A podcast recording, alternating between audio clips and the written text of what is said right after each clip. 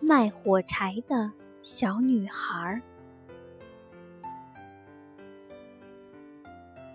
圣诞节的前一天，天空中飞舞着雪花，天气冷得出奇，路上的行人非常稀少，大家都聚在家里做着过节的各种准备。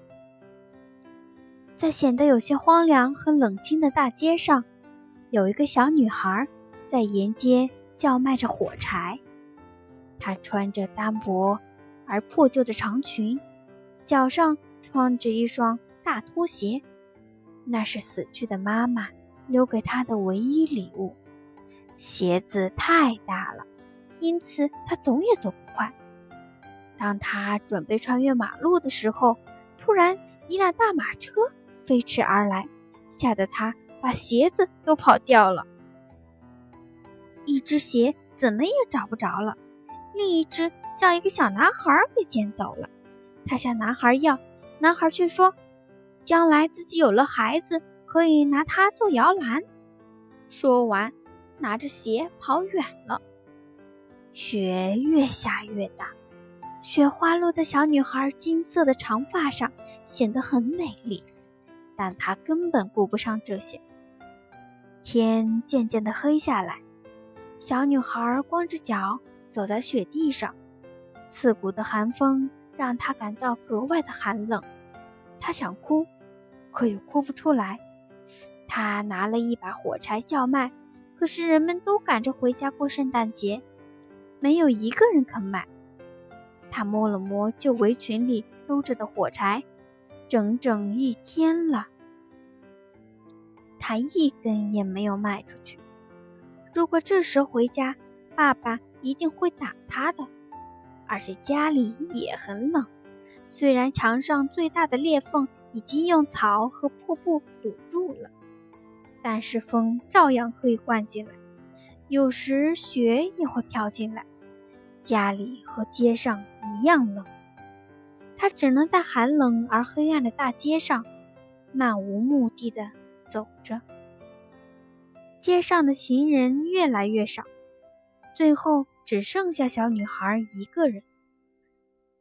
她又冷又饿，哆哆嗦嗦的走着。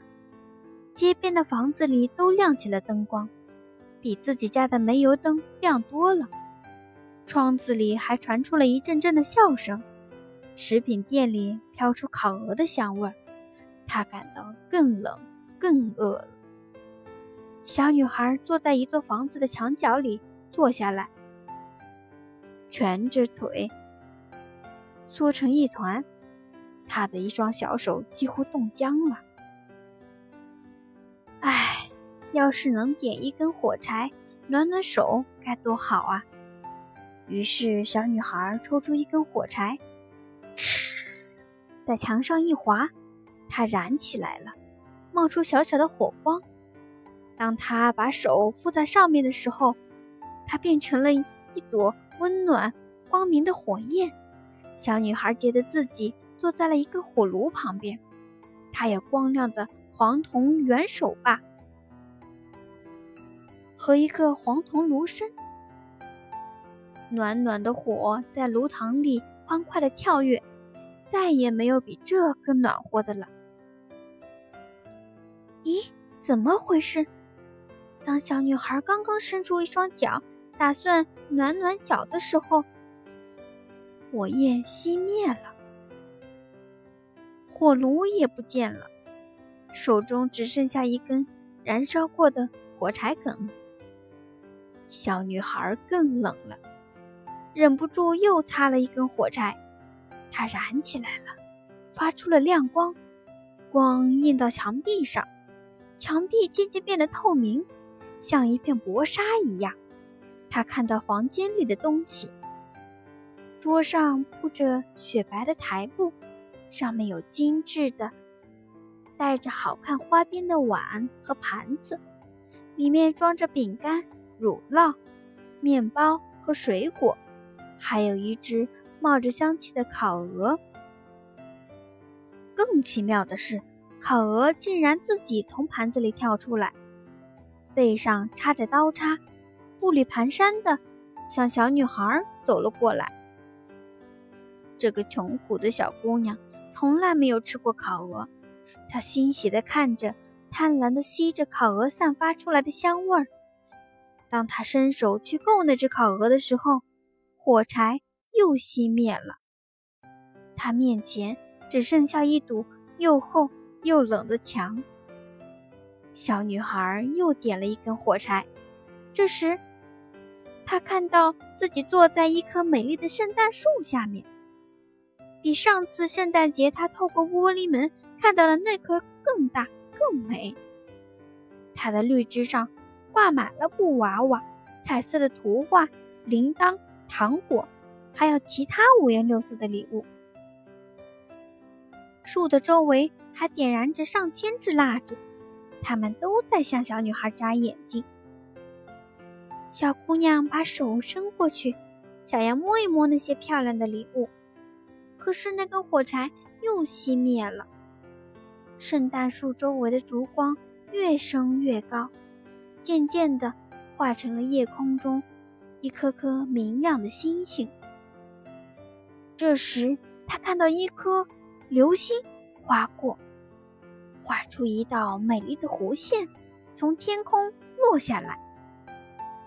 今天又有一个人快要死了，小女孩自言自语。这是奶奶活着的时候告诉她的。一颗星星落下来，就是有一个灵魂要到上帝那儿去他。又在墙上擦了一根火柴，小小的火焰越燃越亮。渐渐的，把四周都照亮了。在这亮光中，他看到了亲爱的奶奶。这是世界上最疼爱他的亲人。他看见奶奶正在向他微笑着，在亮光里显得更慈祥、更和谐。亲爱的奶奶，他高兴的大叫着：“请把我带走吧！我知道这火柴一灭，您就会像那温暖的火炉。”那只喷香的烤鹅，还有那棵美丽的圣诞树一样不见了。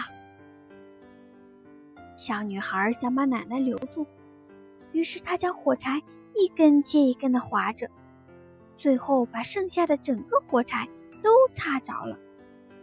火柴燃烧着，发出强烈的光芒，照得比白天还要亮。奶奶从来没有像现在这样高大和美丽。她向小女孩伸出了手，把她抱起来，搂在怀里。他们在光明和快乐中飞了起来，越飞越高，飞到那没有寒冷、没有饥饿的地方去了。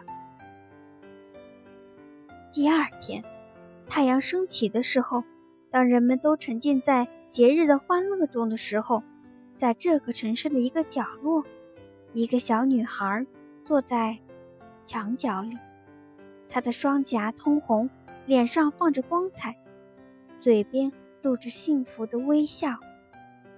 小女孩已经死了，在圣诞的前夜，冻死了。早晨的太阳照着她小小的尸体，她手中。捏着一把火柴梗，在他周围的雪地上撒了一地的火柴梗。